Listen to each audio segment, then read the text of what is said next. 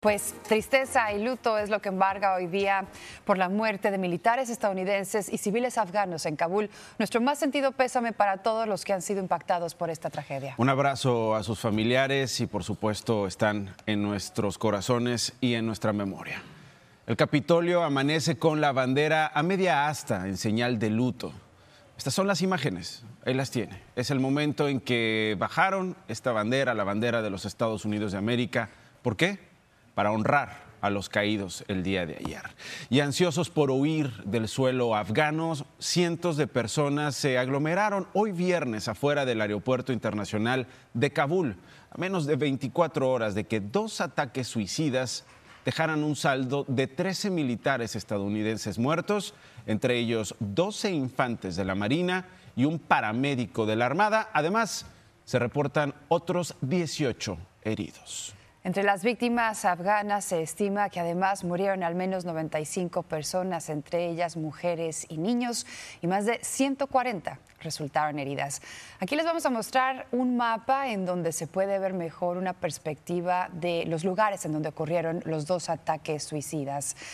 Aquí estamos viendo estas imágenes, ahí está el aeropuerto de Kabul. Una de las explosiones habría ocurrido en la puerta de la abadía o Abbey Gate y la otra en el Hotel Baron, justamente marcados por esos dos puntos rojos que ve en su pantalla. Javier Vega está en Washington con los últimos detalles de esta noticia. Buenos días, Javier. Buenos días, Aranza. Buenos días, Nacho. Pues estas explosiones del día de ayer no terminaron con la amenaza. Hoy las Fuerzas Armadas de Estados Unidos están en alerta ante la posibilidad de nuevos ataques con coches bomba e incluso con lanzamisiles ahí otra vez en la zona que rodea al aeropuerto. Y pese al peligro, y ya lo adelantan ustedes, esto no ha paralizado las actividades en la terminal aérea. Las personas que se agolpan ahí ante la toma del talibán del país, de Afganistán, han dicho a la prensa que es un riesgo que vale la pena tomar. Los ataques suicidas de Kabul dejaron una estela de terror y muerte. Las explosiones cerca del aeropuerto cobraron la vida de al menos 60 afganos y de 13 militares estadounidenses. El presidente Biden, apesadumbrado, reconoció a los héroes que entregaron su vida por salvar a otros y adelantó una respuesta contundente contra los terroristas. We will hunt you down and make you pay. Iremos tras ustedes y les haremos pagar, prometió desde la Casa Blanca. La autoría del ataque fue reconocida por el grupo ISIS-K, perteneciente al Estado Islámico. Muchos de sus combatientes estaban en la cárcel, pero escaparon con la reciente caída del gobierno afgano. Según el Pentágono, la falla en la seguridad ocurrió en las revisiones que se hacen en el perímetro del aeropuerto, donde el talibán coopera con las tropas estadounidenses. Fue un error del talibán. No todos revisan escrupulosamente, explicó el general. Pese a las explosiones, este viernes volvieron las largas filas al aeropuerto de Kabul. Es la desesperación de los afganos por salir del país. Y mientras las fuerzas estadounidenses se preparan para más ataques terroristas, continúan las operaciones en la terminal aérea con el despegue de al menos un vuelo en las últimas horas, pues Estados Unidos insiste en la recta final, la evacuación no se detendrá.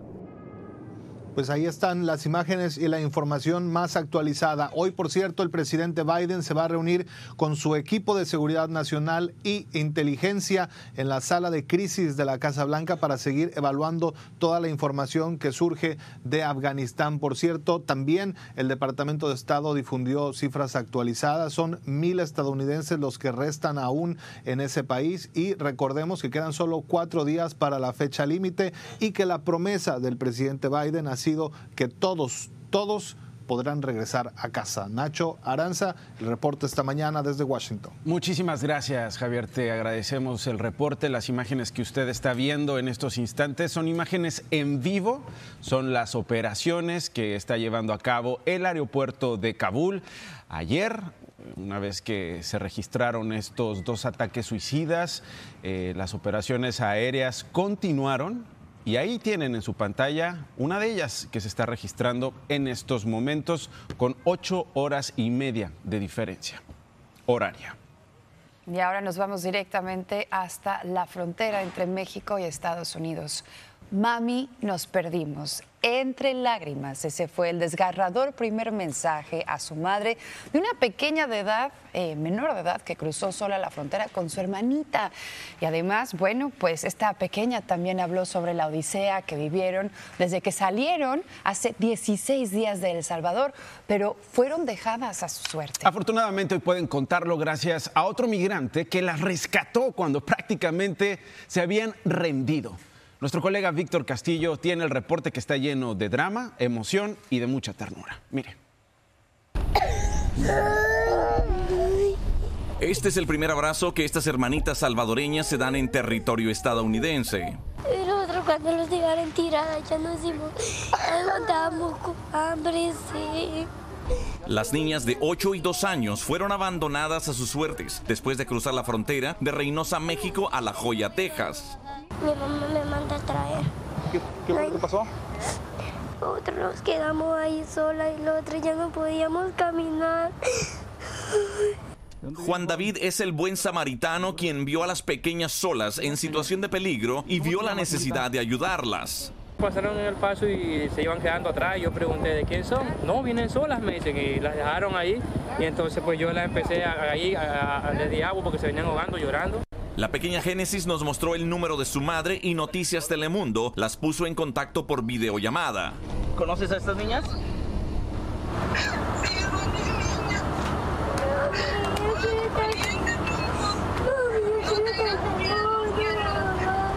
Génesis y su hermanita Susana, quienes salieron de El Salvador el 10 de agosto, le contaron a Karina, su madre, los brutales detalles de dos semanas de odisea por territorio mexicano. Y a esos muchachos nos regalaron agua.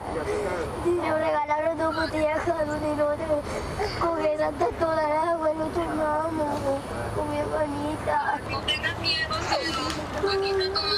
Tus niñas andaban solas caminando en el monte.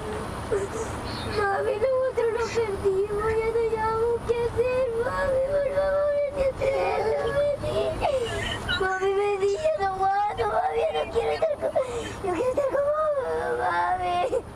Las niñas fueron puestas al cuidado de la patrulla fronteriza. Ahora resta el proceso para que la madre, quien vive en Dallas, Texas, pueda comprobar el parentesco y poder reclamarlas. En McAllen, Texas, Víctor Castillo, Noticias Telemundo. Qué historia, Víctor, te agradecemos muchísimo. Ahí están las escenas que desafortunadamente se reproducen en la frontera sur. Claro, y afortunadamente las niñas pudieron contactarse con su mamá gracias a Víctor por medio de su teléfono celular. La madre ya tuvo certeza de que sus hijas están aquí.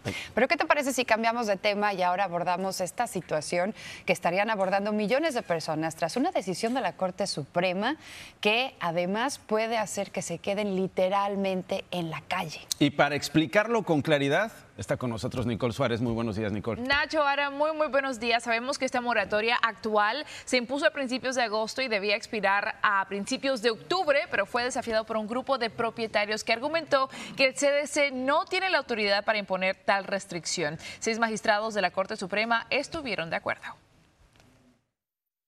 La mayoría conservadora de la Corte Suprema avaló que se reanuden los desalojos en todo Estados Unidos al impedir que el gobierno de Joe Biden aplique una moratoria temporal que se implementó debido a la pandemia de coronavirus. Aproximadamente 3.5 millones de personas en el país dijeron que se enfrentarían al desalojo en los próximos dos meses, según datos de la Oficina del Censo de principios de agosto. Es una injusticia, es una decisión irresponsable, una sentencia a ser desplazados, acabar en la calle. El máximo tribunal determinó que los Centros para el Control y Prevención de Enfermedades, que volvieron a imponer la moratoria el 3 de agosto, carecían de autoridad para hacerlo, según la ley federal, sin una autorización explícita del Congreso. Los jueces rechazaron los argumentos de la administración de Joe Biden en apoyo a la autoridad de los CDC la gente latina, la gente afroamericana, pero a ellos no les importa eso porque ellos están protegiendo los intereses de los dueños. La administración Biden está decepcionada de que la Corte Suprema haya bloqueado la moratoria de desalojo de los CDC más reciente, mientras que los casos confirmados de la variante Delta son importantes en todo el país, escribió la secretaria de prensa de la Casa Blanca. Me es injusto porque mucha gente todavía no tiene trabajo, no se ha estabilizado por lo de la pandemia. Como resultado de este fallo, las familias enfrentarán el doloroso impacto de los desalojos y las comunidades de todo el país un mayor riesgo de exposición al COVID-19.